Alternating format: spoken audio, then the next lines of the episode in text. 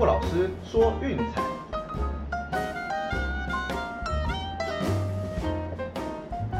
看球赛买运彩，老师教你前往拿白。大家好，我是陆老师，欢迎来到陆老师说运彩的节目。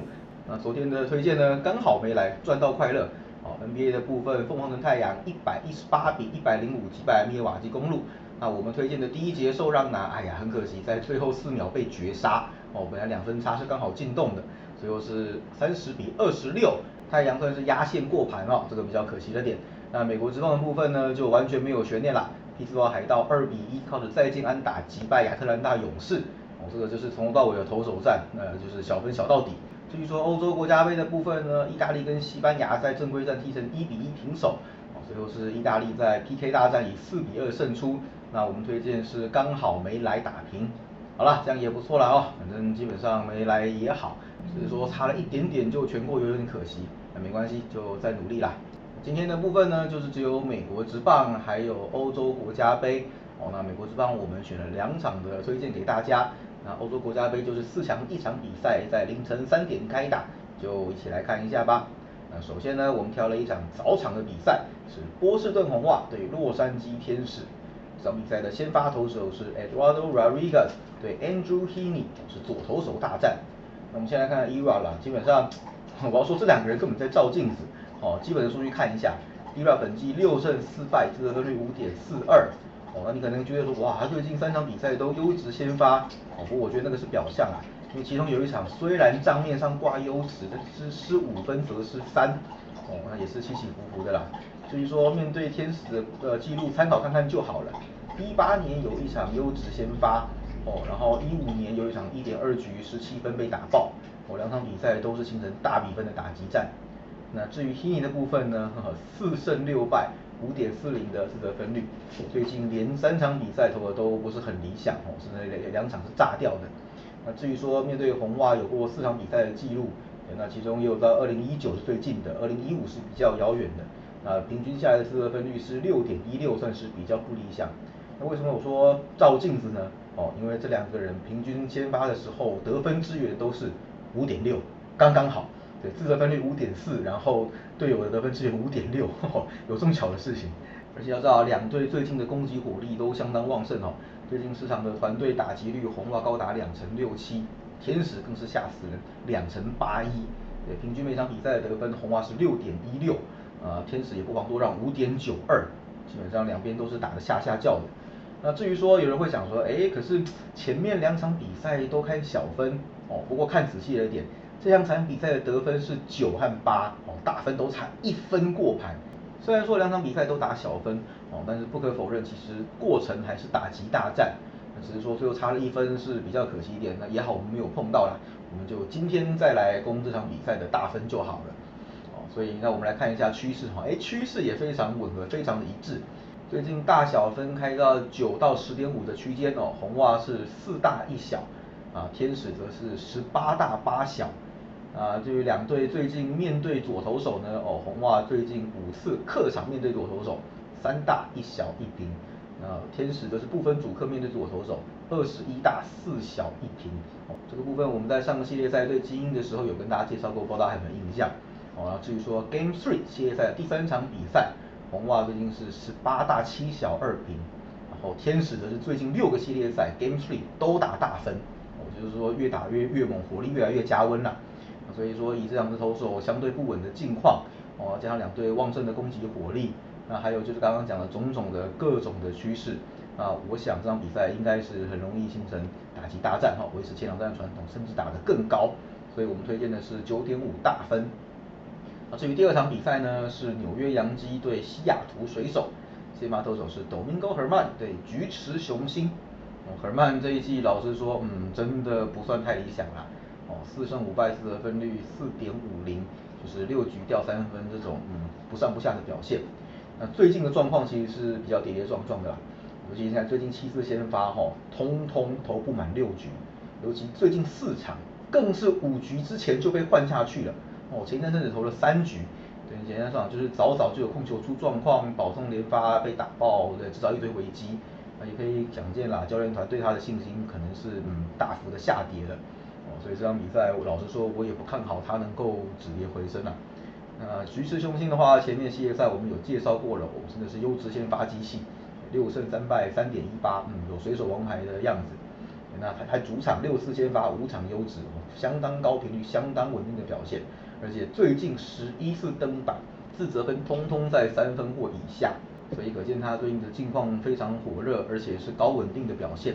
那至于面对杨基呢，在一九年有过两场啦，哦，一次是七点二局掉一分，那另外一次是四局掉五分被打爆，我是给大家参考一下。那为什么呢？我们今天挑这场比赛来讲呢？好，前一场一样我在闪那个 Sheffield。前面我就讲过了，水手的状况很好，可是 Sheffield 实在是，就是抖到爆裂。那也确实啊，你看一开始就被杨基给轰得不成人形。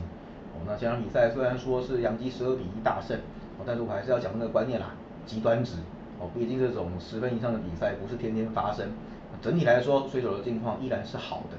他们先前的六个系列赛呢，哦都没有输过，还赢了其中五个，而且都是面对那种顶级的强队。啊，团队打击率两成三八，也是比他们平时的水准还要高哦，可见他们球员状况现在是很好的。那杨基就比较跌跌撞撞了，尤其是查普曼现在啊，不知道是不是投球失忆症，每天在那边出状况，这个要打上一个很大的问号。对，我们来看一下趋势的部分哦，杨基最近八次开让分啊，两胜六败，那最近五次客场面对左投啊，一胜四败，最近四场比赛战绩只有三胜七败，情况是比较差的。那水手的部分呢？最近十四场比赛受让，哦，十胜四败。最近十四场比赛主场受让，也是十胜四败。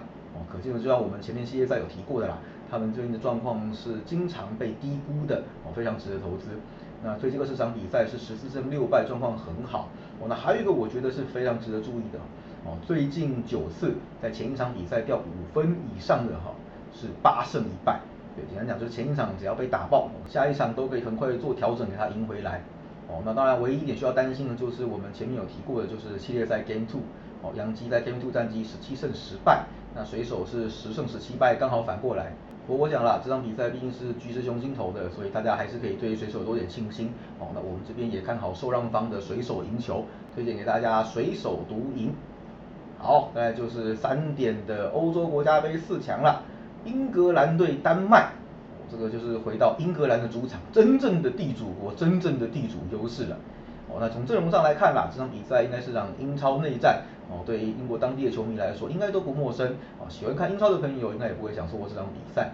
那我们现在简单回顾一下两队的对战记录哈。最近呢，在二零年的时候，欧国联啊一场比赛丹麦一比零胜，另一场比赛零比零平手。哦，一比零那一场英格兰还是了两张红牌。那再往前呢，就是一四一一零五零三，通通是友谊赛，双方是两胜两败，哦，这个就仅供参考了。那我们都知道了，就是英格兰目前为止一球未失，哦，看起来防守是相当到位。不过仔细看内容啦，应该说 Pickford 来拯救世界的，呃，那个其实有几球都是后卫开了一个洞，哦，让对手有切入单刀的机会。现在 Pickford 还很不高兴的去指责队友的防守这样子，也只能说被守门员给救到的啦。你看，尤其德国队那个，大家就印象深刻了吧？扑了那个单刀居然放枪，啊，这个也真是我们德国迷永远的痛了。那没事，就是这个样子。整体来说，当然攻守两端的实力都是相当坚强，尤其是进攻端，哦，斯特林相当火热，Harry Kane 也终于摆脱了国际赛就软脚的污名，哦，最近真的是疯狂的进球。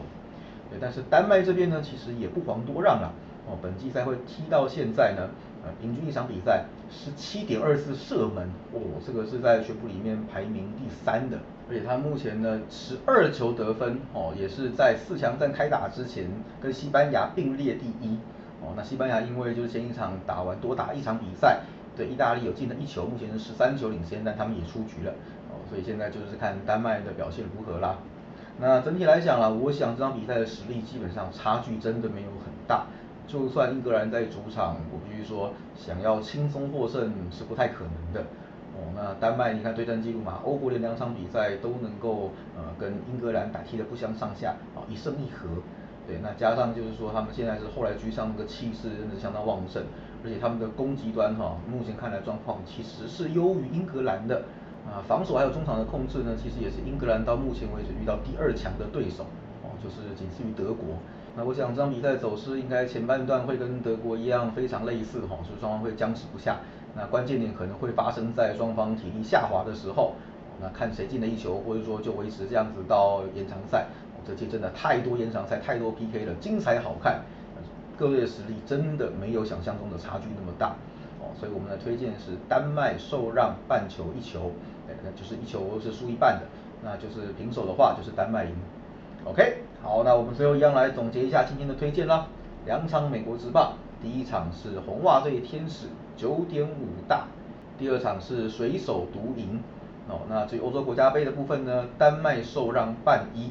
好，都记下来了吗？哦，不好意思啊，今天发问的时间比较晚一点点，因为下午我们家在施工哦，那么刚刚才好，然后还要打扫整理什么的，比较久一点点，跟大家说声抱歉啦。啊，不过没关系，总是赶得上来，反正凌晨三点才开打。大家记得就是睡一觉，养足精神，晚上一起看球啦。好了，那今天节目到这边告一个段落，喜欢记得订阅、分享，并到粉丝团按个赞哦。我是骆老师，我们明天见，拜拜。